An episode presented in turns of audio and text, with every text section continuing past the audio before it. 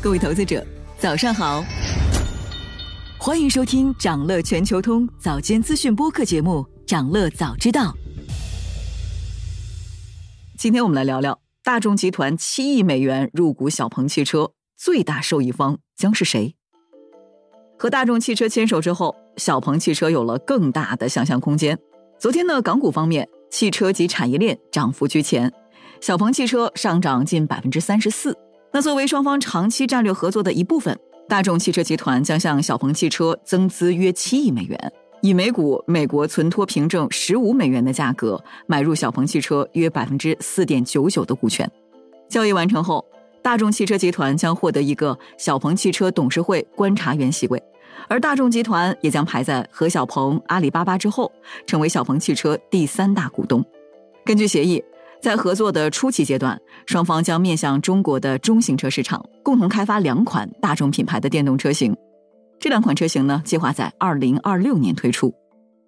业内人士指出，目前中国的电动车市场当中，特斯拉和比亚迪已经遥遥领先。因为他们更擅长生产符合中国消费者偏好的电动车，并且拥有适应本地市场的技术和软件，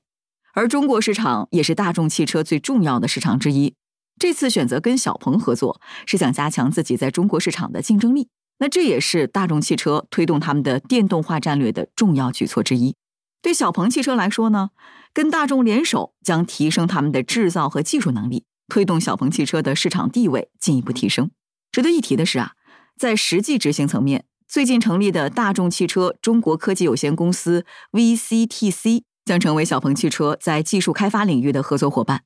大众在合肥的生产研发和创新基地也计划在今年年内正式投产。那分析指出，大众汽车的这个操作是为了在中国市场打造适用于下一代智能网联汽车的全新本土化平台，目的是生产更多在中国和为中国的车型。从而满足拥有巨大潜力的客户群体和市场的需求。那关于这项合作，小鹏的说法是，双方将互相分享智能电动汽车的技术和世界一流的设计及工程能力。的确啊，自从成立以来呢，小鹏汽车一直坚持全站自研电动汽车平台以及车联网和自动驾驶软件。小鹏汽车的核心能力也正是它的智能座舱、智能网联和智能驾驶。已经具备数据层面的本土化优势，但是另一方面，在日益激烈的竞争态势当中，小鹏汽车也正面临着巨大的财务压力。在这种情况下，小鹏有足够的动力和意愿跟大众汽车合作，进一步提高自己的生存能力。对此，有外资机构说，大众汽车的入股对小鹏来说是个重大利好，因为来自大众和高级辅助驾驶系统软件相关的收入，有可能会为小鹏带来相对高的毛利率。但是交银国际有不同的看法，他们认为呢，在这个交易中，供应链可能才是最大的受益者。目前小鹏的销量增长仍然面临激烈的竞争和来自同行的压力，而合作难以在短期内转化为利润。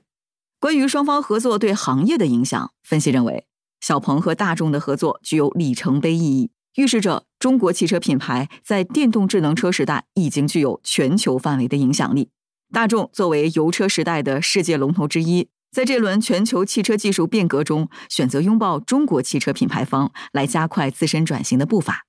摩根士丹利也发表报告说，这次合作可能是全球汽车代工生产商与内地电动汽车初创企业之间战略合作的开始。未来，这样的合作可能会越来越多。期待这种合作能为内地车厂的海外扩张奠定基础。同时呢，考虑到两家公司之间的业务联系有限，以及不同的区域和细分行业背景，这个消息将有助提振市场情绪。